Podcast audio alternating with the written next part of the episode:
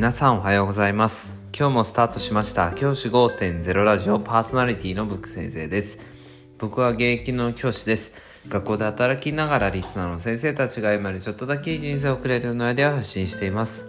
より良い授業学級経営働き方。同僚保護者児童生徒との人間関係お金のことなど。聞かないよりは聞いた方がいい内容を毎朝6時に放送しています。通勤の後から10分間聞き流すだけでも役立つ内容です。一人でも多くのリスナーの先生たちと一緒に良い教師人生を送ることが目的のラジオです。今回のテーマは冷静と情熱の間になんていう話をしたいと思います。ちょっと昔あった映画のタイトルから取っているんですけど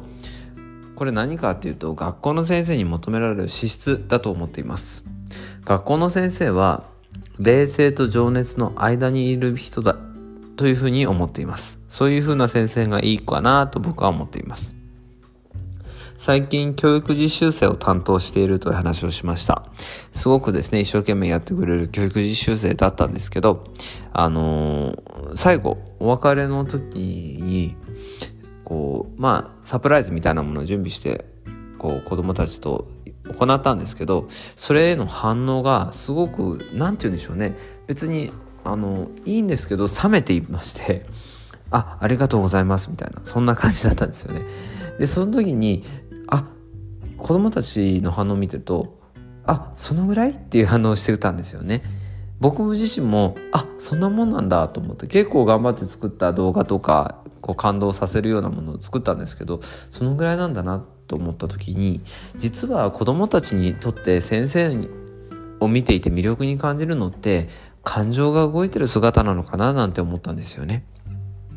例えばそういった動画を見せた時に涙を流すとかこう言葉をが詰まらせるとかそういった人間らしさみたいな部分を見せることって結構大事なのかなっていうふうにその時に感じました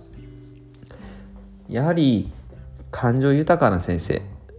の方が子どもたちもそういった感動の場面ではきっと喜んでくれるのかなというふうに思います一方で僕自身冷静な部分も大事だと思っています。子供たちに対して言葉をかけをするときに例えば感情的になって発言してしまうことっていいことではないと思います。冷静さっていうのもすごく大事なことだというふうに思っています。この冷静さと情熱である感情との間をうまく行き来できる人あるいはケースによってその両方を使い分けることができる人両方が使える人っていうのがやはり良い先生なんじゃないのかなというふうに僕は感じました。先生方がもしですねそこで一歩進めるのであれば僕はそこで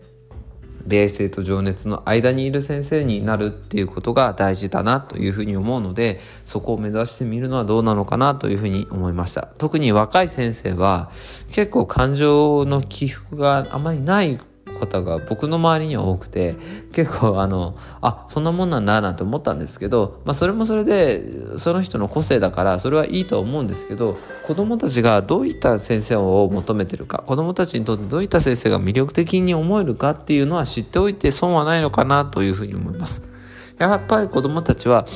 子どもたちとの関わりの中で感情を表してくれるような先生嬉しい時は嬉しく悲しい時は悲しくそれを表せるような先生の方が人間味があって魅力を感じるんじゃないかなというふうに僕は思っています。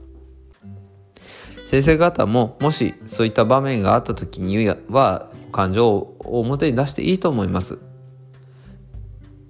日常的には冷静に。ですが何か大きな行事感動するようなものがあった時にそれを素直に感動できるそういった先生でありたいなというふうに僕は教育実習生を通じて感じました。じゃあ今日はこの辺で起立冷却席さようならまた明